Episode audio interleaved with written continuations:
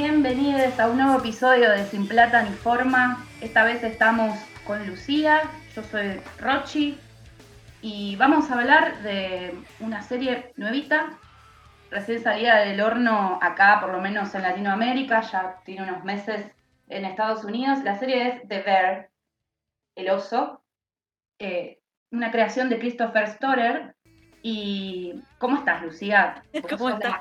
Quería meter palabra. Claro, quería meter palabra, pero bueno, estabas muy compenetrada. Mm. ¿Cómo estás? Muy bien, y es la primera vez que grabamos juntas, así que muy contenta. Sí, por fin, por fin se dio. ¿Verdad? Mm. Sí. Lo bueno. que pasa que yo, a ver, para que sepan eh, oyentes, la cuestión es que acá soy muy nona yo manejando esto. claro, la, que tiene, la tiene clara sos vos y todo el grupo es como que te tenemos de, coach. Igual yo aprendí dos cositas para que sepan del Discord y del Audacity y ya estoy, ¿eh? no, tampoco me pidan mucho. Pero bueno, me defiendo googleando. Claro, claro, pero bueno, dos cositas que las, las enseñás y bueno, se, multiplica en, en maravillas. Ah, bueno. Eh, bueno, ¿por qué elegiste esta serie, Lu? Que a mí me encantó, yo la estaba esperando porque vos la viste hace un montón. Sí, yo, no sé, me pareció fascinante. Me gusta mucho el ritmo, me gusta, me gusta mucho el realismo que, presenta. Yo la vi cuando salió, no sé, hace unos meses, dos, tres meses, quizás más. Em, más, ¿no? De haber salido como en abril. Salió en Hulu, es de FX. FX Hulu, viste que tienen como un acuerdo. Y acá tardó en llegar un montón y se estrenó el 13 de octubre, hace una semana en Star Plus Latinoamérica. Creo que en España, viste que salió hace un tiempito ya. Sí. Eh, así que ellos la pudieron ver antes. También tarde, también tarde con respecto a, la emisión oficial. Yo pensé que iba a ser una miniserie en su momento cuando vi eh, lo que habías posteado y no, me sorprendí, al final no, es una serie, es la primera temporada, tiene ocho episodios, la mayoría son de 30 minutos. Hay, uno, de 20. Hay uno que tiene 20, que es el séptimo, que bueno, vamos a hablar porque es espectacular, y el del cierre, que es el más extenso de, todos. Tiene casi 50. Eh, y, y la segunda temporada ya está confirmada. Sí. Eh, vos me habías comentado que el creador puso mucho de, quizás de su experiencia personal. Sí, estuve leyendo mucho, claro. Uno, él es de Chicago, el restaurante está basado en un restaurante que él eh, fue toda su vida, de una, de una familia italiana. Em, de hecho, contaba, porque leí una entrevista, contaba que él, parte del guion y qué sé yo, la, la escribió ahí sentado comiéndose un sándwich con el dueño del lugar al lado. Eh, le, debe, haber exprimido, ¿no? Como que le debe haber sacado todo el jugo, eh, digo, al, como a la experiencia de esta gente. Claro. Eh, y además lo que decía es que él también tiene como mucha, tuvo mucha experiencia horrible con adicciones en su familia, depresión, ansiedad, tiene, y hace un tiempo dijo que se, les, se suicidó un amigo suyo también, entonces pudo poner como esa experiencia traumática en la serie. Hizo una linda catarsis. Mal. sí, decía, creo que la escribió mientras el tipo se murió, entonces, no sé, en vez de concentrarse o ponerse, ponerse a pensar y, duelar, eh, se concentró en escribir esta serie. Que quizás este Christopher se proyectó en Carmen. Les cuento un poco el, Dale. la sinopsis. Carmen es el protagonista que es un, eh, cocinero probablemente con estrellas Michelin, no dicen nada, pero lo dan a entender. Y no sé qué, es eso, qué es eso. Las estrellas Michelin son el sistema de calificación de la alta cocina. Entonces, según tu, según el nivel de tu restaurante, pero tiene que ser alta cocina, o sea, cocina eh, de alta recurnia, de alto vuelo, no puede ser. De todos modos, si por ahí vos tenés eh, un restaurante de ceviche en Perú que es eh, increíble y nadie supera ese ceviche, aunque sea especialidad, igual puede entrar en Michelin. Eh, y es muy difícil conseguir esas estrellas. Yo creo que en un momento en la serie lo mencionan el tema de, las Michelin. Eh, Porque bueno, él viene de, un restaurante de New York. Sí, capo, y, también eh, trabajó en uno en el Noma este, que no sé si es Dinamarca, lo estuve buscando. Eh, como que trabajó en los mejores restaurantes del mundo, es un pibe que es prodigio de la cocina, ¿viste? Es como el Messi de la cocina, básicamente. Eh, claro. Hacen, hacen hincapié en eso. Y sí, sí, ahí en Copenhague tienen, tienen muchos restaurantes con estrellas Michelin, hay como un polo gastronómico de lujo. Sí, sí. También lo saqué de un documental eso de Netflix, este, de una serie de documentales. Pero bueno, Carmen vuelve entonces a, a Chicago para ponerse al mando de un restaurante que heredó de la reciente, tras la reciente muerte de su hermano que se suicidó y lo quiere volver más eficiente, quiere sacarle jugo a full, generar ganancias ante todo, que parece un problema. ¿no? Que quiere poner su entrenamiento que, él aprendió en estos super restaurantes y, y todo su conocimiento en este restaurancito que vos decís, ah, es una sanguchería, ¿viste? Pero y eso le, dicen también, es como vos venís con todo esto, te haces el cheto, te haces el capo, y me venís a, imponer este sistema y rajá de acá. Nosotros hicimos esto así toda la vida y vamos a seguir haciéndolo así. Sí, sobre todo tenemos un personaje que encarna ese espíritu, ¿no? Ajá, Tina. ¿No? Sí. Bueno, y Richie. Y Richie. Richie. es como, había un análisis interesante que me habías comentado. ¿Te acordás? Esta cuestión de, a mí no, me cuesta materializar a veces este tipo de análisis, pero era, era como una especie de proyección de la masculinidad tóxica. Ah, sí, sí, como que quisieron poner todo ahí. sí. Es y, este, Y, la persona que no quiere cambiar tampoco, como antiprogre, anti, anti todo. Sí, anti todo. Y además es también un el único testigo quizás de todo el el descenso al averno del, hermano, del personaje del hermano de Carmen, que se llamaba Mikey. Mikey, claro.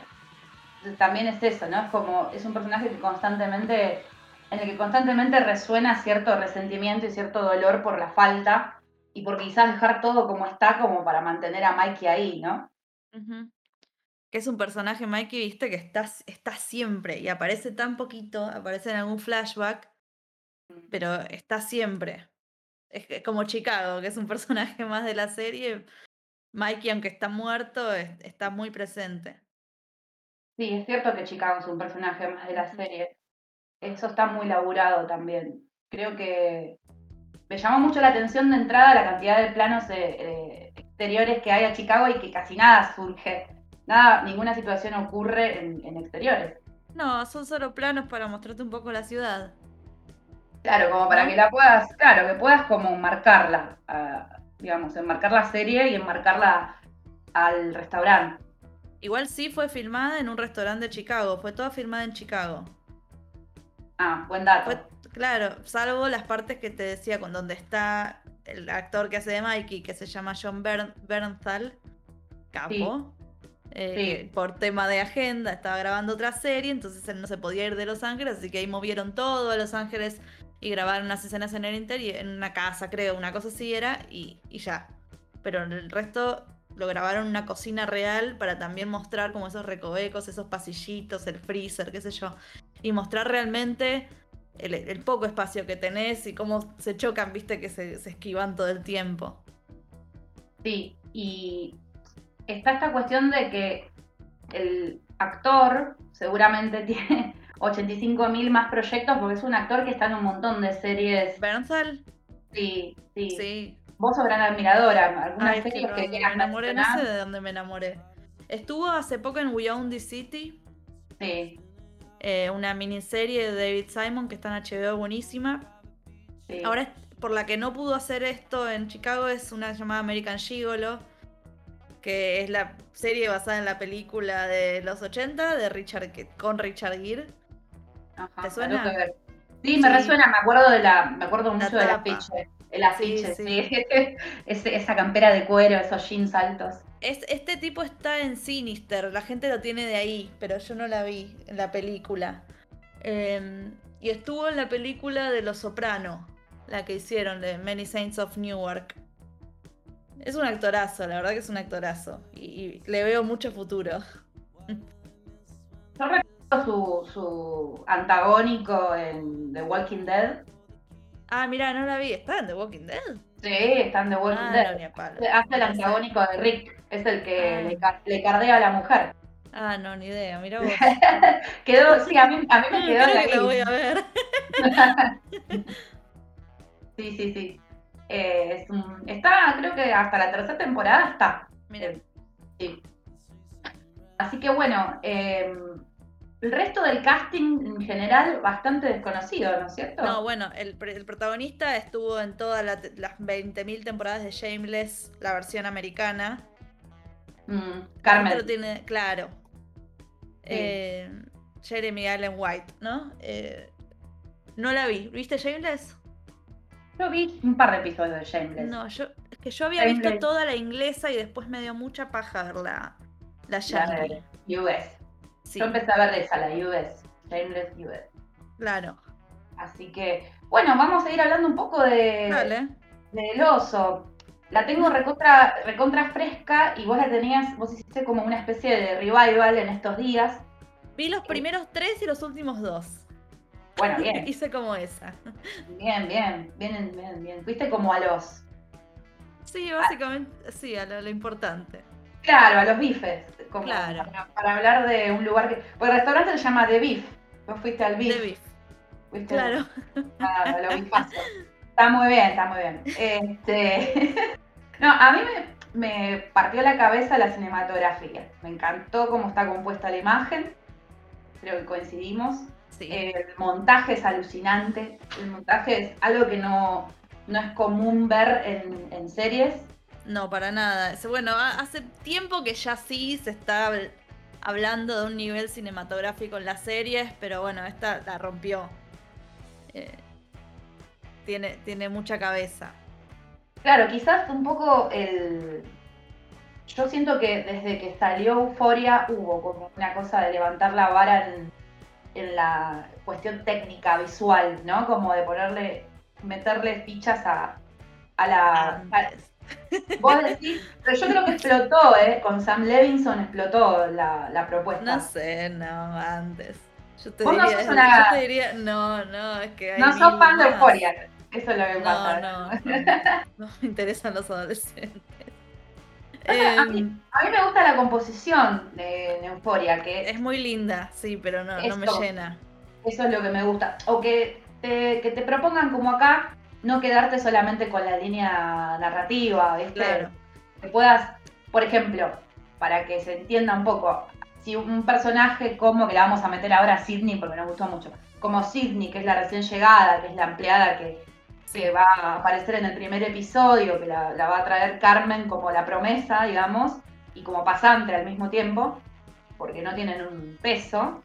Eh, un personaje como Sidney, cuando está ansiosa, porque, está, porque es pura ambición, tiene como, como flashes en la mente de situaciones que ya tiene creadas, o sea, elaboraciones en platos que ya tiene creados, y, y te das cuenta que, que refleja creatividad y tensión solo con un plano, eh, un primer plano nervioso a un bife que, que está, no sé, ardiendo en las llamas. Eso me gusta, eso también ponele pasa en Euforia o pasa en series que por ahí las vi más en HBO. Claro, Donde HBO es el que siempre puso la calidad. Claro, esa- matar, pero sí. y apuestas a, a lo visual también. Big Little Lies tiene un montón de apuesta a lo visual. Por eso, pero desde Los Sopranos ya se, se veía increíble. Claro, claro. Bueno, y los yo. Ahora la Sopranos cosa es que una- mejoró mucho la técnica, no sé, la tecnología también. Sí, sí, sí, sí. Y que se espera también. Se espera que haya una, Sí. propuesta, una propuesta visual más. O sea, que acompañe un poco la propuesta visual al mensaje y a las metáforas, porque si no te quedas como medio Sí, sí. solamente esperando el Viste que además es como muy prolijo, pero al, al mismo tiempo. Que no quiero decir desprolijo, pero como atolondrado, no sé. O, o tan acelerado, que, pero está cortado precioso. Ajá, sí, esa es una observación re interesante. Eh, percibir la desprolijidad, pero no verla, ¿no? Como decir, percibo el desorden, hay descontrol porque hay apuro, pero al mismo tiempo todo tiene como, todo termina como encajando, ¿no? Claro, eh, claro, es lo que te quieren mostrar en, en- en el- el caos de la cocina, ¿no? Lo que quieren mostrar es el acelere, el frenesí, claro. lo neurótico de esa cocina. Sí, sí, además esto es una cosa que hablamos, que es la cuestión de la experiencia inmersiva. la serie es una experiencia inmersiva, sentís la angostura de, los pasillos de la cocina, sentís... Eh... Estoy nerviosa. Sí, sí. Empieza ya te, yo tenía ansiedad, me ponía nerviosa, estaba molesta. Exacto. Pensaba que le salgan las cosas bien y nada le salía bien. A mí me pasaba no me pasa con muchas series ahora, de hace, hace años, ¿no? Pero de esto de que te meta al 100%, que te sientas parte del... como estás ahí sentada en la cocina mirando. Sí, y pienso en lo que dijiste de Los Sopranos, que ya desde la introducción en el auto eh, tenés como una cosa inmersiva, pasan Billy the Light. Acá, acá también hay como una cámara que acompaña, la mesa servida también te... Estaban Los Sopranos, yo me acuerdo de mirar pausa. de comer, todo tengo ganas de comer. te, pones a mirar la pasta que prepara la esposa de, Sony. Y acá es lo mismo, o sea, cuando preparan esas mesas para la comida de los empleados, te pones a mirar el detalle. Y eso parece que no, pero te está eh, metiendo en la serie. Bueno, las dos familias italianas. Exacto, sí. Eh, me, interesaba que, hagas ese, esa comparación que me la tiraste porque no creo que sea casualidad. Creo que hay, hay este Christopher miró Los Soprano y seguramente, seguramente. Hasta te metió un mafioso. Hasta mete un mafioso, que es un actor espectacular. Me encanta ese actor. ¿Dónde lo tenés? Yo lo vi en The Big C. ¿La viste? No, no la vi. Una serie con Laura Lini y creo que es este chabón que hace del marido. Estoy casi segura. Eh, una mina que tiene cáncer. Es una serie, ella tiene cáncer de mama. Yo lo tengo mucho de películas de los 90, más que de series. Películas para toda la familia de los 90. Creo que, creo que, está eh, en las películas de Beethoven, hace de uno de los ladrones de perros. Ah, ni a palos me acuerdo, ¿en serio? Sí, me parece que sí. Eso sí, si lo podés chequear porque lo tengo de esas películas. Sigue hablando, yo meto en vivo. dale, dale, qué, qué tensión. Em, sí, sí, te voy a empezar a gritar como en la serie, que se gritan todo el tiempo. Ese es un datazo, se las pasan gritando. Si tienen ganas de relajarse. muy nerviosa. No, no, no, no. No, para poner el cerebro. Serie. No para poner el cerebro en remojo, como dice Vir, no. No, no. Hay que. Es se llama Oliver Platt. Ah, mira, viste, la pegué. Eh, mira, está en Doctor Dolittle, un montón de cosas. Bueno, no importa. No es una serie para ver si no, no, te querés poner ansiosa y ansioso. Y tampoco es una serie para ver con hambre. Así que ténganse algo para picar algo porque. Sí. Si te gusta cocinar, y si te gusta cocinar, es tu serie también. Porque yo anoté para hacer un puré ahí que muestran que es espectacular. Ah, mira, sí, el que hace Tina también, ¿no? El que hace Tina, sí. Bueno, un poco la constelación de personajes, ¿nos querés contar, Lu? Uy, qué presión. A ver, lo tenemos a Carmen, ya dijimos, es un pibe que tendrá 30. Por ahí, por ahí. Que se fue de su, de su ciudad, de su pueblo natal, Chicago, se fue a hacerse el, hacer el mundo, ¿no? Como a cocinar por todas las cocinas del mundo. Ahora estaba en Nueva York. Em, se entera de que su hermano se, muere. ya bueno, igual ya está. Spoiler alert. Eh, se suicida y vuelve a, a Chicago a hacerse cargo de este restaurante, como dijo, como dijo Rochi. Eh, es un pibe que tiene un montón de, viste, de resentimiento contra su hermano, contra todo, contra este, este Richie. Tiene remordimiento, tiene un montón de temas con la ansiedad. Eh, está sacado. viste que además se lo ve todo desprolijo, sucio, no, no es ni que se baña, para mí ni se baña, el chabón llega, cocina, duerme. En realidad en su casa se come un sanguchito de mierda de mantequilla de maní, se va a dormir, se despierta y se va a cocinar al, restaurante de nuevo. Eh, no veo que se, que se ocupe mucho de él, ¿no?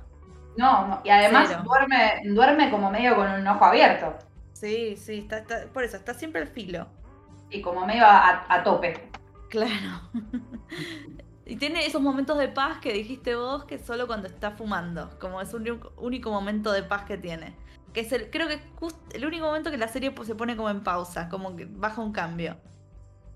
Sí, hay alguna que otra reflexión de vida ahí también, ¿no? Claro.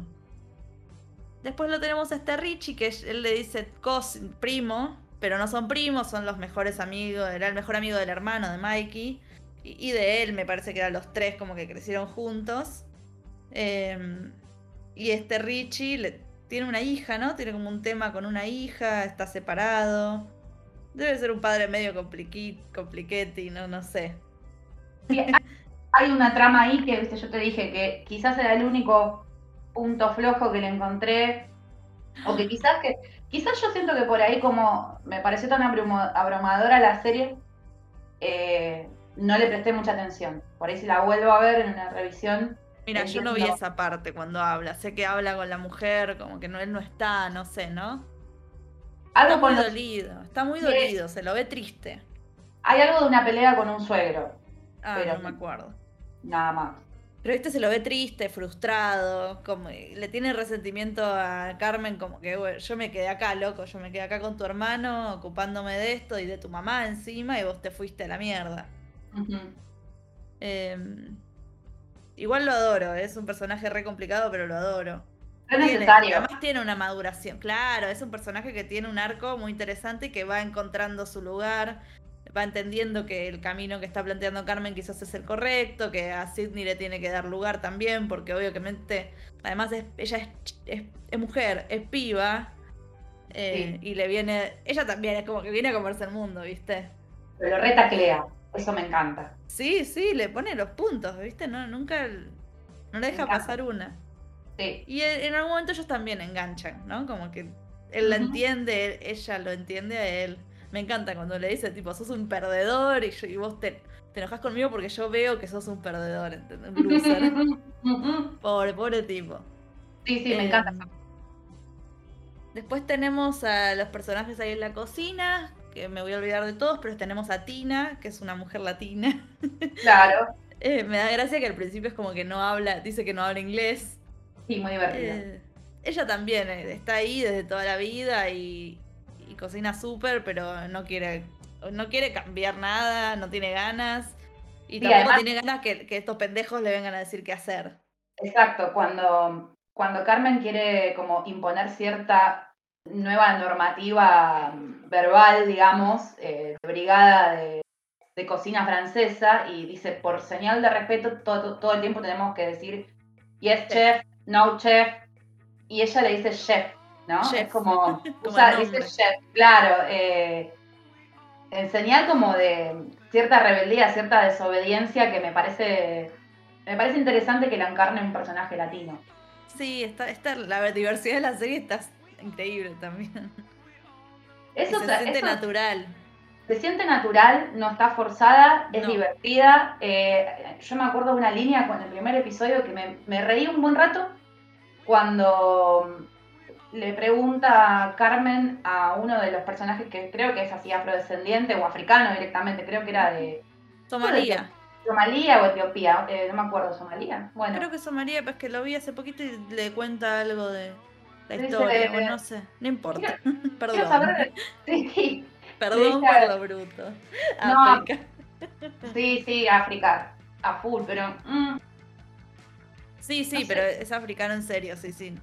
Claro, Carmen le dice en un momento, probá esto, chef, y él lo prueba y le dice, es blanco e insulso y redundante como vos. Le dice, o sea, es espectacular el vocabulario del africano, del chabón. Me encanta, o sea, cómo le sacan la ficha, lo tienen de hijo al principio y después eso tiene un arco en el que van empezando a sentir que es importante tener un respeto, tener un orden, y que le eh, salen mejor las cosas y va a ser mejor para todos. Y no es tan clave Hollywood todo eso, ¿no? Está como en un lugar orgánico, no Hollywood, porque Hollywood tiene esa cosa como de eh, la redención. Oh, acá está todo mal, son todos malos, entonces van a terminar siendo todos buenos. O sea, eso no es tan así y, me gusta, me gusta. Y después también em, lo que tiene copado la serie, viste, como que hay cosas que lo ves en Better Things y en otras series del estilo, que hay cosas que vos no ves cómo se resuelven. Como todo este tema de, ya vamos a hablar del capítulo 7 del delivery. Sí. No, no sé, de repente se resuelve y lo no lo viste y no supimos qué pasó con eso. No, da la impresión de que da la impresión de que lo, lo, dan marcha atrás, pero como elipsis. Sí, pero tipo, en ese momento, ¿qué pasó? Tenían un millón de órdenes, ¿qué hicieron? ¿Cancelaron todo? No sé, no importa, igual no importa, pero... El foco estaba... Que, no lo muestren. Claro, porque el foco estaba en la crisis que eso generó. Por eso. En, los climas... pero quizás en otra serie te hubieran mostrado todo, que quizás después lo lograron o que no lo lograron, no importa, pero acá no importaba. Claro. Eh, ¿Qué más? ¿Qué tenemos? Bueno, Sidney. ¿Querés hablar un poco de Sidney? Sidney, un personaje que al principio me, parecía muy arrogante y que después fui comprendiendo. Dijimos que es la nueva, eh, porque Carmen es el que vuelve, ella es la que empieza, ¿no? Claro. Y es como un poco la excusa para, los dialoguistas, como para ir introduciéndonos en, en la historia del lugar, eh, un poquito de, cada personaje que hay en esa cocina, que son unos cuantos. Está Tina, está, bueno, el, hay otro chef. Marcus. sí, Marcus que está como obsesionado con... El papel pastelero es. Claro, con crear una, una paticería particular. Hay un episodio bellísimo sobre cómo él se inspira, donde muestran una vidriera con, distintos tipos de donas. y bueno, él tiene como una especie de mega admiración por Carmen, que después se transforma medio como en una obsesión, pero la gente que entiende de pastelería creo que va a entender lo que le pasa a él, porque la pastelería es para, si no te obsesionás, no te sale bien. Es muy, muy, muy perfeccionista y muy rompebola. Entonces él empieza como a montar en la precariedad de esa cocina. Que tiene un rinconcito. Claro, exacto, lo llena de fotos y además lo, lo, vuelve, lo higieniza en función de, crear algo único, porque está todo este tema como de, bueno, que no se contaminen los olores, empieza a meter nylons. Es un personaje que está como en los anales de, todo lo demás que está pasando y está en una búsqueda.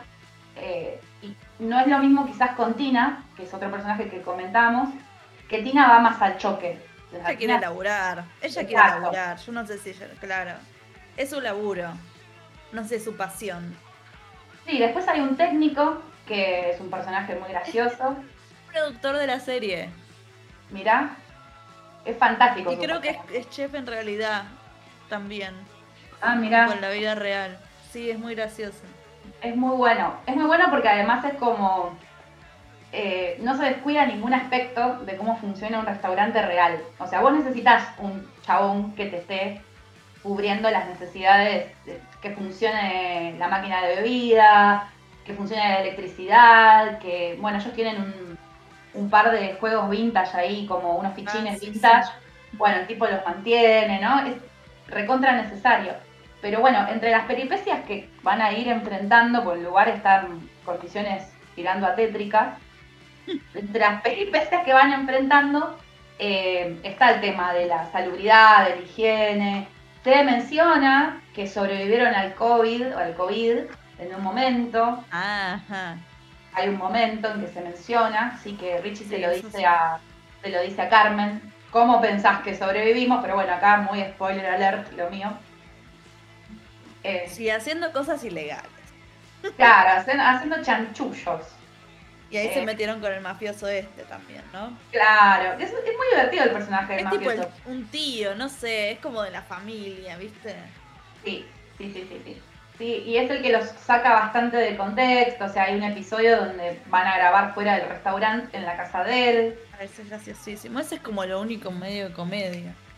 Sí, yo creo que sí, y hasta ahí, porque también... Sí, es medio trágico, sí. Claro, el personaje del cuñado, porque después otro de los personajes dentro del ah, pop, claro, la mujer, eh, la, es la, hermana. Está la hermana de, Carmen, que ella es como un poco la, la copropietaria, digamos, del lugar. Y quiere vender. Y lo quiere vender, clásico. Hay que decirlo también, hay un montón de motivos clásicos, no es que es pero que está perfecto, sí. Sí, sí, funcionan. Ese es el tema. Lo clásico funciona. ella lo quiere vender y bueno, tiene un marido que no se entiende muy bien por momentos. Yo me di cuenta que hay como algo, una tensión ahí. No, todo esto me lo olvidé y no lo volví a ver. Bueno, yo tampoco igual le presté mucha atención porque era como. Se me dio que la sensación de que iban a desarrollarlo un poco más quizás después. Quizás queda como pinche para la segunda temporada, no sé, pero es medio tonto el personaje. sí, me hace acordar un poco el chabón de Succession. Sí, sí. Ah, ¿para cuál de Succession? Al ah. marido de ella. Ah, ¿al inglés? Bueno, sí, a Mr. Darcy. A Mr. Darcy, claro, no se me ocurre otra cosa porque me olvidé el nombre del flaco. Sí, sí, sí, sí, a él, bueno. Eh, sí, es, medio como, parece como un... Ay, no me sale el... Igual yo digo Mr. Darcy y no me gusta Orgullo y Prejuicio y me van a colgar, no me gusta nada la época, nada. Yo le tengo mucho cariño, pero tampoco soy una obse. Bueno, ahora me van a colgar. no, no, está bien, qué sé yo, me parece que hay que... Hay que decirlo. Hay que, sí, hay que dejar también de añorar discursos de mierda del amor, ¿no? discursos de mierda.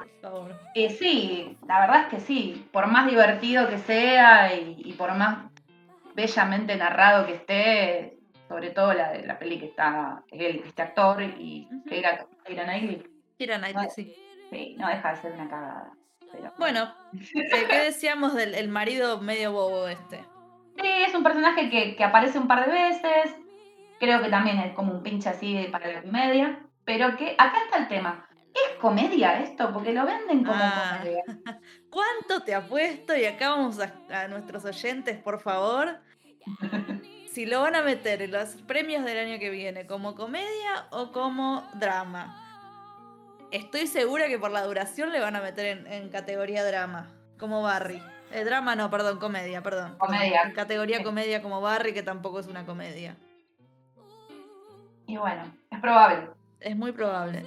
Más el año que viene no, eh, eh. Bueno, sí, los Golden que vienen primero. A competir con Ted Lasso. Eh, no, ¿Sí? no sé, en comedia. me parece que ya pasó la de Ted Lasso. Ya no entra. No entra, me parece. Claro. No me acuerdo, la verdad que ya me perdí.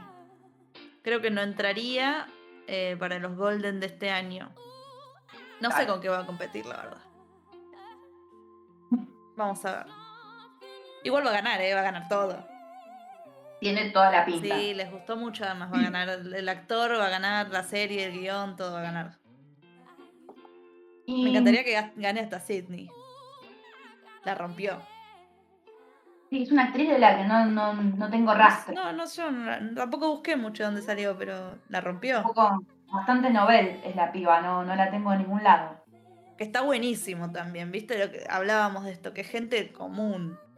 Sí. Son cuerpos comunes, caras comunes. Imagínate esto con, no sé, tipo la gente de Gossip Girl. Claro, no, no, no. Eh, la, ausencia de una hegemonía ahí. Claro. Además están sucios, están chivados, están llenos de comida. Eso está buenísimo. Quizás el más hegemónico es Carmen, porque es así, medio. Está medio trabado. Está medio trabado. Sí, pero tiene una cara rarísima. Es precioso, ¿eh? pero tiene una cara rarísima. No, no me parece hegemónico para nada. Es precioso, todo igual. También Sidney, Richie, me encantan, todo. ¿Vos pensás que los actores que tienen Ay, no, no pensé, no creo que sean reales, porque son muy de la cocina. Yo no, no busqué. Yo me acuerdo que la vi y dije. ¿En mm". Shameless lo tenía? No, no me acuerdo. No me acuerdo, tendría que buscar. Para mí, por lo que tiene tatuado, no son reales. Pero bueno. No, pues parecen cosas de cocina, ¿viste? Tipo, creo que tiene como un cuchillo, no sé. Sí, una mano cortando. Claro. Súper interesante que leímos es que los mandaron a todos a aprender de cocina, hicieron cursos intensivos y trabajaron en cocinas en Nueva York, en Chicago y en Los Ángeles. Sí. Eh, así, y cuando cortan y ellos cocinan son ellos, no es que viste que a veces como que firmás las manos de otro haciendo cosas. Sí. Eh, no, acá son ellos. Eh, y hicieron eso con todos los actores, menos con Richie, como a propósito para que se lo vea más inútil en la cocina. Eso está buenísimo. Está buenísimo. No puede tipo. trabajaron en cocinas, me parece buenísimo. Y además la importancia, así como vos dijiste que Chicago es medio un personaje también, la cocina, la cocina como, como ente es un personaje también. Habla esa cocina. Hay unos primerísimos planos a eh, corners, hay esquinas o, islas, viste que dentro de la cocina se le llama isla a cada sector. Y hay mucho plano de eso, hay mucha, hay mucho repaso acerca de la evolución de esa cocina. Eso me gustó. Y hay también como un tono, eh, seguramente son los filtros que usaron, como medio azuladito, que vos lo notaste. Medio tristón o de cocina también, no sé. Sí, entre nostálgico y parece siempre como que es tardecita. Cuando en realidad ellos abren al mediodía y abren a la noche, ¿no? Sí. A la mañana, tipo 10 de la mañana deben abrir o algo así, ¿no? Sí, sí. Pero bueno, es una serie de, las series denominadas Workspace Series, ¿no? Como se, documenta también el espacio en el cual trabajan otras series de este estilo que podemos mencionar. Em, qué sé yo. A ver, yo, te había dicho de Office, Two Girls. Y The eh, Newsroom. ¿No la viste? Creo que la nombraron el otro día con el podcast que hicieron con, de, el de, Borgen. La nombramos. Sí, sí, sí, está buenísima. Em, además, eh, tiene esta cosa así de, ansiedad también, ¿no? De, cuando, porque es un noticiero, es el, toda la parte, el backstage de un noticiero, y como van buscando las fuentes, las noticias, y tienen invitados, qué sé yo, y todo corriendo, o sea que también es muy frenético. Eh, lo, mismo en lo mismo en The West Wing, que también es de Aaron Sorkin, como de Newsroom, que le encanta hacer estas cosas porque también hizo otra. The West Wing es la, tipo, la, Casa Blanca, ¿no? O sea, es una serie sobre el presidente y su equipo. Eh, lo mismo Pip también, ¿no? Es como, pero en comedia, en modo comedia, que es buenísima. Eh, y este Aaron Sorkin también hizo otra ya Sport Night, Sports Night, que es vieja, vieja, y esa va vieja, de los 90. Y esa es el backstage de un programa tipo de Taste Sport. Claro. Ah, mira, interesante igual. Y también hizo otra, le encanta, ¿eh? Mira, porque hizo cuatro. La otra es Studio 60 on the Sunset Strip, no sé si te suena porque había estado Chandler después de Friends. Hicieron una temporada y la cancelaron. Estaba re buena. Y ese era eh, de un programa como Saturday Night Live. Y bueno, todo, toda la parte de, que no vemos. ¿Ves? le encanta mostrar cómo se trabaja. Le gusta, sí, el, workspace como tema. ¿Viste? Y, mucha, mucha cháchara, hablan mucho en sus series, se habla mucho. Eh, acá eso pasa también, hay mucho, hay mucho diálogo fluido. Hay mucho diálogo. De hecho, hay jerga, que eso también lo marcaste, y está muy bueno. bueno, el, Yes Chef, el, el corner que dicen siempre para que te corras. Había otra, no me acuerdo. Hans. Hands, cuando creo que tenés que sacarle el plato, como que está listo. Claro, exacto. Es muy divertido eso. Cuando se vuelca algo, bueno, housekeeping. ah, es verdad, es verdad, claro. Sí, sí, sí. Eh, no me acuerdo qué más ahora, pero esas son las que más me acuerdo. Y bueno, también las series de los mockumentaries habíamos dicho que la mayoría son muy workspace. Claro. Y sí, bueno, dijiste The Office y Abbott. Eh, Abbott Elementary. And Red. Sí, 30 Rock. 30 Rock, sí. Después tenés The Morning Show, hay un montón. Bueno, todas las de médicos, las de bomberos, las de todo eso. Para mí sí, porque son en lugares de trabajo tipo Scrubs o Grey's Anatomy y ER. Y ahora hablando de ER nos da el pie para hablar del plano secuencia. Uf. Sí. Qué bien que está. Qué bien que está este episodio. Capítulo 7. Decidieron hacer todo en una toma. 19 minutos, sin cortes. Esta no tiene la magia de, Hitchcock o de, o de Birdman, ponele. Em, esta, este es realmente sin cortes. Ah, qué bueno que conseguiste esta data, porque yo siempre ah, sospecho. No cortaron, no cortaron. Yo sospecho a veces que, cortan, pero mira, qué bien. Qué bien. espero que, o sea, yo leí que no, pero a lo mejor lo hicieron, no sé. Y lo, vi, la verdad que si lo cortaron no me di cuenta. Lo que es genial. No te, das cuenta que van a la espalda o se van fundido a negro. Acá no, y siempre está iluminado. Sí. Y... Está casi siempre en la cocina.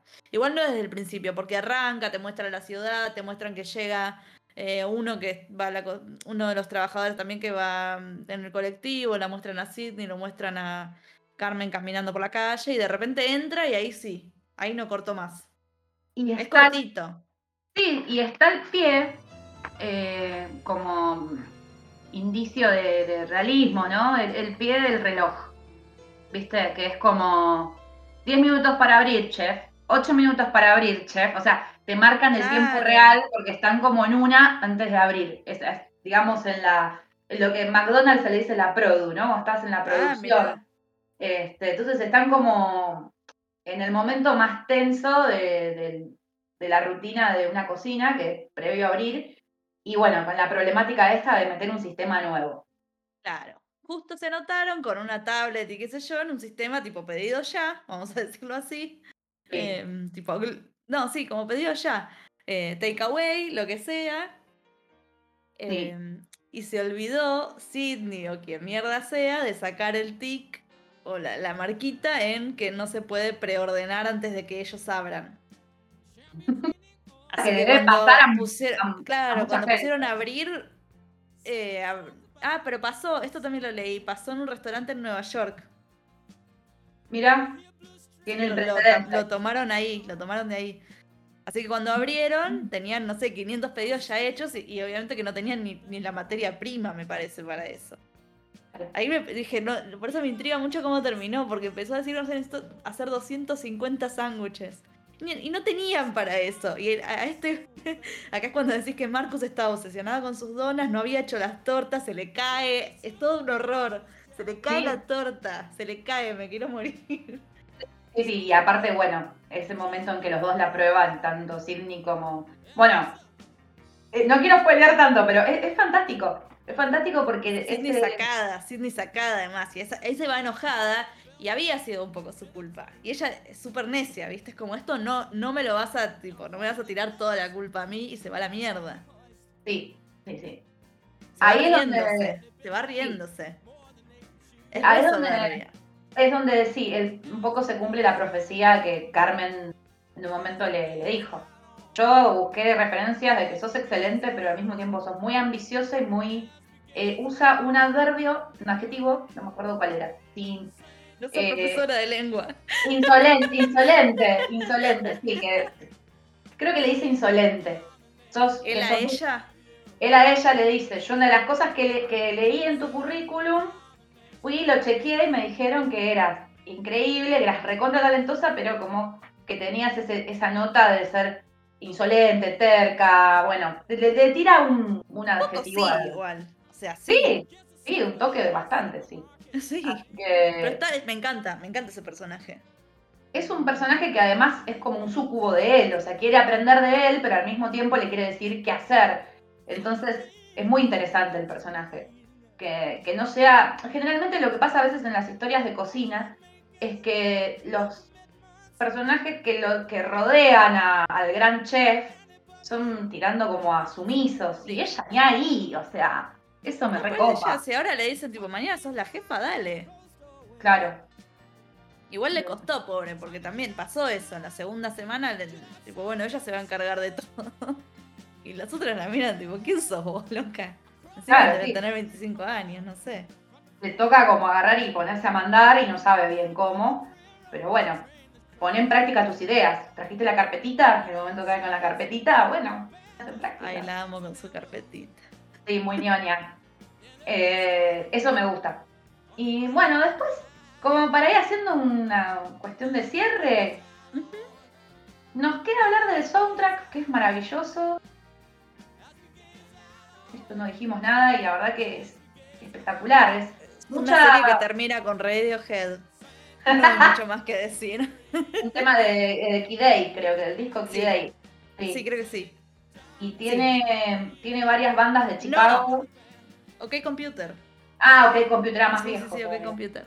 Más viejo. Sí. Eh, cierra con, con, un tema de, de Radiohead y después tiene canciones de Van Morrison, de R.E.M., de Wilco. De, Wilco, que es de ahí de Chicago. En el piloto suena Pearl Jam. También, ay, sí, tienen, la verdad que yo me fasciné con el soundtrack. No entiendo cómo les dio la guita, tiene guita. Bueno, esto de alguna forma es de Disney. Así que sí, guita, plata. De alguna forma, hay, hay plata, hay plata, hay un presupuesto interesante, me parece. Pero eh, que se dejaron todo en la música. Y además sabemos que no es barato comprar canciones. No, y menos de Radiohead, que se sabe que te ¿Ah, matan. ¿Ah, sí? Ah, qué cheto. Sí, sí, me dijo, me dijo Pablo que no, son carísimos, carísimos. Eh, no, y además es interesante que a un, a un, a un chabón como este Stoller, que es el productor de Rami, o es uno de los productores de Rami que me dijiste, laburar un, un, presupuesto, sí, sí pero Rami es mucho más chiquita. Que también es de es de FX también, ¿eh? Mira. Atlanta también. Y la produce él. Hiro Murai, que también es productor. No, Hiro Murai, Murai es productor de, de Bear y está atrás de Atlanta. Es, es capo de Atlanta, es tipo de los creadores. Con Donald Glover dirige un montón. Em, es capo. Hiro Murai hay que tenerle el rastro porque es capo. hizo esta Station Eleven, era de él. Ah, mira. Y participa en Rami también. Y Rami, Barry, Barry, digo, Barry. Todos se llaman igual. No, pero vos sabés que me dijiste como que había cierto diálogo entre esas series, como que percibiste. Cuatro series, tipo Rami, vamos a sacar Barry porque Barry va en otro, en otro tono. Eh, pero se ve increíble, como que quiero decir eso. Pero es de HBO. Rami y Atlanta son las dos de Hulu. Ajá. FX, ¿no? De FX. Em, la joda es que sí, son las tres estas, son protagonistas hombres, jóvenes medio que están tratando. En realidad, Carmen nada que ver porque es capo, ¿entendés? Los otros están medio perdidos. Em, se ve también el tema de la, realidad. Es, nada eh, vainilla, nada, como digo, edulcorado. Ninguna de las dos. ¿Viste algo de Atlanta? Yo no empecé a ver Atlanta, estaba buena. La colé, pero estaba buena. No, es espectacular. Y Rami yo la amo. Hace poco salió la tercera temporada y es brillante. Eh, es una familia de musulmanes. Egipto, sí, nacieron en Egipto, el padre, la madre, eh, me van a matar, no me acuerdo. Eh, pero Medio Oriente, Medio Oriente. se mudaron, no sé, en los 90, por ahí, a Estados Unidos y ahí criaron a dos hijos bajo la, la religión musulmana, qué sé yo. Y este Rami, que es el productor, creador, director, bla, bla, bla, todo, son series de autor, Atlanta también. Sí. Em, empieza como que él se quiere abrir un poco de su religión y hace su vida, ¿viste? No, no sé si respeta mucho la comida, tipo, tiene. Toma alcohol, tiene minitas, ¿no? ¿Viste? No, sé. no respeta nada, entonces. No, al principio, pero después es, una es una serie súper espiritual. Como que él quiere encontrar su, fe, no se quiere alejar. Mira. Eh, y además hay capítulos, hay muchos capítulos que no están centrados en Rami, em, sino que están centrados en su madre, o su padre, o su hermana, o sus padres juntos, su tío, y cómo ellos, siendo inmigrantes, se sienten en Estados Unidos. Y está, está re linda. Un poco a mm, esta otra que. Master of None. Ah, Moe sí, pero Moe también es una está, está en Rami. Sí. Y Moe la produjo Rami Youssef también. Ah, claro. Ah, de ahí. Están ahí. sí, están ahí, sí. Porque está este cuestionamiento también de soy de allá, soy de acá, soy una sola cosa. Está bueno. Igual, y, lo, mismo Master of None también, como que iba por el mismo lado. Años antes. Mira. Sí, un día podemos hacer algún podcast sobre la cultura, o sea, de series que, toman el tema de la cultura musulmana desde un lugar más descontracturado. Sí. Eh, está buenísimo ver cosas distintas. Está re bueno. Sí, a mí me recontra copa. Ni te cuento cómo estoy cebada ahora con la cultura danesa por, por, por Borges, claro, porque ahora sale la segunda parte que estamos trabajando con Vir. Y ah. sí, sí. No, a mí me encanta. Me encanta, me encanta poder abrirme a otras culturas. Igual, Chicago en sí, que esta serie toma todo el marco cultural de Chicago, eh, a pesar de que no sea una serie que salga de la cocina tanto, Chicago tiene como una cosa como de país aparte en algún, o sea, ¿vos estuviste ahí alguna vez? No, no, no, sí. Yo estuve y, por ejemplo, me acordaba de, de las salchichas, por ejemplo, ¿no? Hay un capítulo donde ellos van a, preparan las salchichas para el mafioso y tienen esa salchicha inflada con el pepinillo, que es como... Los, la gente en Chicago es como que quiere ponerla, ponerles el toque a Bueno, todo. siempre O sea, hay todo el Chicago Style, la pizza Chicago Style, el Claro. O sea, es como un, es como una versión del otro lado del espejo de New York. O sea, si vas Sí, a New sí. York y vas a Chicago, es como si, che, pero esto es como Chicago. No, pero esto es como New York. Pero... Y Claro. incluso en, la, en la, la cuestión de los monumentos, de la ciudad y todo, hay como una, como ciertos paralelos, paralelismos. ¿Viste? Tienen, bueno, cosas que son muy neoyorquinas, pero, pero con su toque, ¿viste?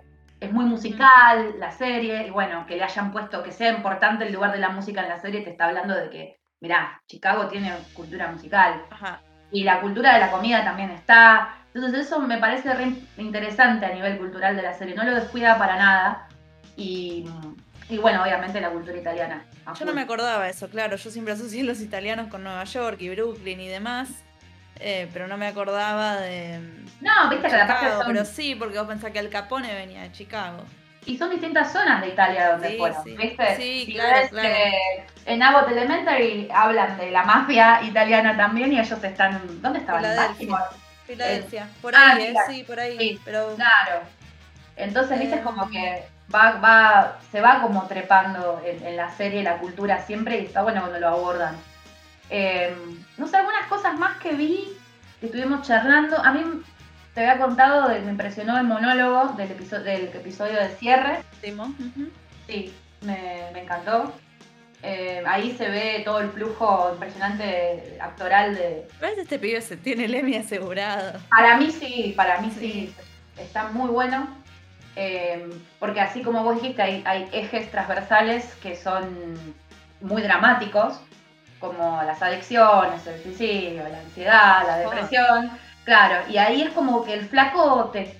Es como llegás ahí y decís, perfecto, esto era lo que necesitaba para comprender absolutamente todo lo que no comprendí. Acá hay una justificación de todo. Y eso está muy, muy bien trabajado en ese monólogo. Sí lo habías entendido, pero como que te da un cierre más, ¿no? Como que él dice, yo le... Es un monólogo largo, mirando a la cámara, creo, ¿no? Casi. Sí, sí, sí. sí, Eh, él está en Alanon, que es este eh, grupo de autoayuda para amigos y familiares de adictos. sí. Eh, y, y dice esto de yo estoy tratando de arreglar el restaurante y arreglar, digo, que, que funcione y qué sé yo, porque no pude ar- arreglar la relación con mi hermano. Y sí, se, se entiende eso de la serie. recontra. Y bueno, Está bueno que lo ponga en palabras, sí, que él se dé cuenta.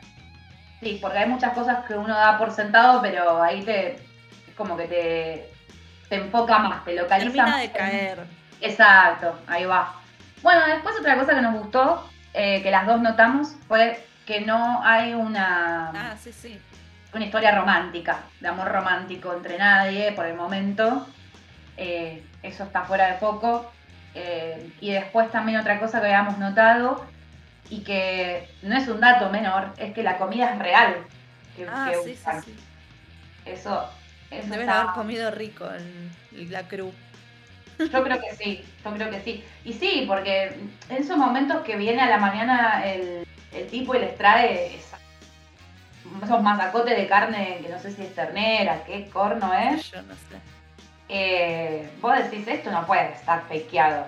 Eso no está fakeado. Eh, y bueno, en general se nota, se nota que, que los productos que utilizan son reales. Y lo, lo del interés amoroso es algo que yo lo decía el productor en, en las- en la nota que leí, es como, está a propósito, no quisieron poner nada. Quizás en una segunda temporada se enfocan un poquito. Para mí hay algo entre Sidney y Marcus cuando ellos están, te dije, en la casa de ella, ella le cocina, hay algo. Les le cocina. Lo que pasa es que la noto, la noto ella todavía en un lugar muy de... de No tengo tiempo para el amor. École, exacto. Sí. Esas, esas...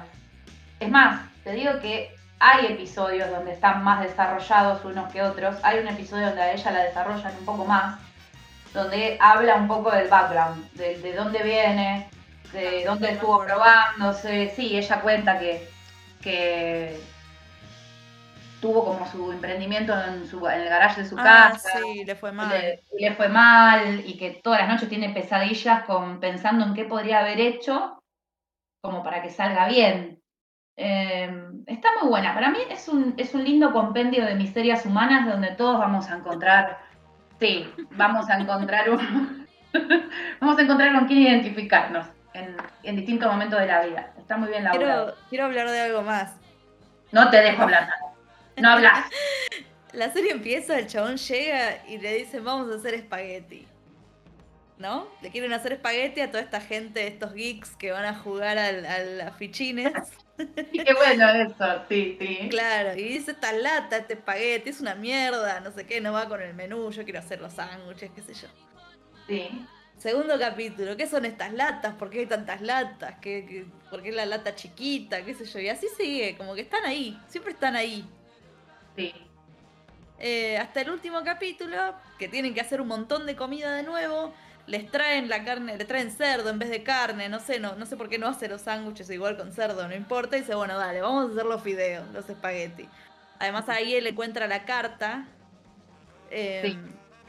que también nos la mostró en el primer capítulo, no pasó nada, nos la, la- la abre en el último. Me encantan Sí. esas cosas. Eh, me encanta, viste, como que como espectadora vos sabés esto y él no. Sí. Sí. Em, Los indicios. Eso. Entonces él, claro, lee la cartita que lo único que dice es eh, como no te tires abajo, una cosa así, de- del hermano muerto. Sí, una frase que la, la usan, dicen que es como la frase medio de cabecera del chabón. Ah, no me acordaba. Sí, es una frase, es, es una Fraser, de hecho, así. Ok. Y, y le da vuelta la tarjeta y tiene la receta de este espagueti. sí. ¿Y vas a decir qué pasa ahora? O... Spoiler alert. Spoiler alert, paren acá si no la terminaron de ver, si no la vieron, paren acá. Stop, stop, stop. Bueno, ahora ya volvieron porque la vieron. y el final, el chabón va. Es que me encanta, quiero hablar, quiero hablar del final. Eh, empieza a hacer la salsa, agarra las latas estas, que el chabón no tenía 200 millones de latas. Que dicen KBL, que ese KBL también te lo muestran muy sutilmente. Y también era algo que él le daba plata, como que no se entendía. Abre la lata, mete la lata de tomate perita, lo que sea, de salsa de tomate en la sartén y cae una bolsita con guita. Sueño al pibe. El sueño del pibe. Y el chabón era, tipo, se pone a abrir todas las latas, ¿viste? Empieza a gritar ayuda, ayuda, y se pone a, abrir todas las latas.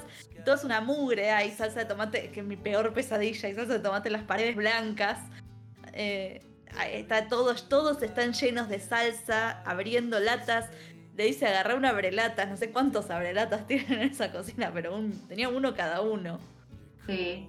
Eh, y ahí llega, que llega Sidney, que en realidad ella había, se había ido a la mierda, había renunciado, vuelve porque Carmi le pide perdón o algo, se piden perdón mutuamente. Me encanta esa mirada, se mira con él y Sí. es tipo, vamos a usar esta plata, ¿no? Se- todos se lo dicen con, con la mirada, la mirada. Vamos a usar esta guita, vamos a mejorar el restaurante y ella le, ella le dice, o él le dice, family style, ¿no? Estilo familiar con las, ¿cómo se llaman? La- los booths. Sí. Em, Las box. sí, eso. De Sí. la- las que el- los asientitos esos tipo Tony Claro, sí, sí, sí. Family Style y American Style también, ¿no? Porque es Claro, como claro. El, el box con los, con los asientos así donde entran Ese, a dos y tienen, son de cuero. claro. Ok, tal cosa. El menú, no sé qué, ya está, listo. Muy Chicago también. Y ahí le dice de tipo, dale, agarra la brelatas y ponete a abrir de las latas. Y ahí termina. Claramente el problema no era, o sea, no estaba mal porque estaba sucio el lugar, porque ahora estaba todo sucio de vuelta, resarpado. El problema era la guita, la billulla. o sea, claro, porque ahí está claro, o sea, es- esto nos relajó, esto es, esto es la proyección que necesitábamos un poco. O sea, a cierto punto en el cual hicieron todo lo posible para que rinda el restaurante y no, y Y no nada funcionaba. Claro, así que sí, es un final hermoso. Y hay muy- que ver si le funciona, ¿no? Porque quizás no, hay algo que, o que tienen que devolver guita, o cómo le explicas al fisco. mucho por resolver todavía. De hecho, bueno, no dijimos nada, pero la, la metáfora del oso, ¿no? De- Ah, bueno, claro, ¿por qué se llama el oso? No está muy claro porque hasta, hasta ahora nos dan una metáfora. Y bueno, vos presumías qué cosa era de Chicago qué. Los Chicago Bears son el equipo de. No sé, perdón, no, no sé, o de básquet o de béisbol. no, Creo que de béisbol, no sé, me van a matar. No, básquet. Me parece que es Ok. básquet. em, pero a él le dicen Bear. En algún momento se lo dicen a, a- a Carmi. Sí. Eh, y él tiene toda esta cosa que te muestran como esas escenas oníricas de peleándose con un oso. Fútbol americano, Chicago Bears. Uh, ni- no le pegamos ni una. sí. Eh, sí, tiene este tema de que lo, lo llaman así. Sí. Y la metáfora. Me, me colgué buscando, perdón, Lu. Eh, la metáfora del comienzo y del final en sus sueños, que es como él liberando a un oso y viéndose como un espejo con ese oso. Y que el restaurante se va a llamar The Bear. Claro, coming soon cuando termina ese. Súper lindo. Y ahí cerramos con Radiohead, todo está bien, lloramos y queremos la segunda temporada mañana. Ayer. Sí, sí, genera, generan ganas de, de ver la otra temporada y yo tengo la sensación de que no, no la van a cagar, que tienen un montón de puntas para, para entrar. No creo, no creo. Siempre estas primeras temporadas son espectaculares, como también pasó con Ted Lasso, qué sé yo. No sé, hay series que igual se mantuvieron, por ejemplo, Atlanta son todas brillantes. Barry igual, eh, a mí Rami que te digo también que es de este- del, no del estilo para nada porque es re tranqui. eh, del estilo cinematográfico quizás, no sé. Es muy sad Rami. O autor, ¿no? Quizás. Sí, es de autor, por eso. Autor, Sí. Tampoco bajó la calidad, poner. Son todas Better Things nunca bajó la calidad. No, es una serie muy sorprendente. ¿Viste? Entonces quizás esta viene de ese, de ese lado. No la veo con 20.000 temporadas, va a tener 3, 4. Claro, lo que tiene Better Things, que no tiene ninguna de todas esas series que vos mencionaste, es el, la, el metadiscurso. ¿Viste? Esa cosa de que por momentos ella habla de ella misma en una serie que es de ella misma, al estilo Sí, sí, sí. Que acá no, acá no pasa. Pero, No, claro. pero bueno, volviendo al cierre de, de la, de, la, de, la, de la serie, está espectacular, está, ay, me da muchas ganas de volver a verla. Y, y bueno, invitamos a um, nuestros y nuestras oyentes a que nos digan qué opinan. Y bueno, próximamente seguiremos comentando otras series, ¿no es cierto, Lu? Obvio. Ya no sé qué es, pero tenemos una grilla larguísima de cosas para hablar. Solo nos falta tiempo. Sí, sí, ni hablar. Pero esta, esta meritaba hacerlo pronto porque te deja con una euforia, con una excitación que te dan ganas de hablar. Me pasó que yo la vi y la vi yo solita. La vi yo solita, no la había visto nadie. No sé ni dónde la saqué. Tremendo. Descubriste algo, una gema así. Pero me da una bronca porque salió alguien en Twitter, la puso, yo la vi eh, un domingo, obviamente, es recorta, la ves en un domingo. Sí. Em, creo cuatro horas, ponele, cinco horas la viste. Y, y no podía comentarla con nadie. Yo la vi en dos días. con Virginia, Virginia creo que la vio más o menos la misma época que yo. Pero también estaba complicado, los subtítulos eran una porquería. Ahora más o menos, ¿eh? no sé si están tan bien. Vamos a ver. Bueno, eh, Bueno, ha sido un gustazo. qué lindo grabar juntas finalmente. Eh, aguante, que se repita. Y bueno, a ver si la próxima también se suma Vir o bueno, algún día lo hacemos a cuatro, no sé qué va a pasar. Tenemos que hacer las cuatro. Lo estamos prometiendo hace un montón y no está sucediendo. Bueno, pero falta está bueno tiempo, porque falta tiempo. nos vamos, vamos desarrollando nuestros perfiles así. Ah. Ah, nos van conociendo. claro. ¿Quién no quería conocer? Claro, aguantar, no sos tan interesante. No. Bueno, nos vemos la próxima. Muchas gracias si escucharon todo este no divague. sé, este divague de deber o el oso. Eh, gracias, nada, buenas noches, buenas tardes, buenos días, lo que sea. Con un temita ahí de la serie, seguro. Dale, ahí va, ahí va, ahí viene.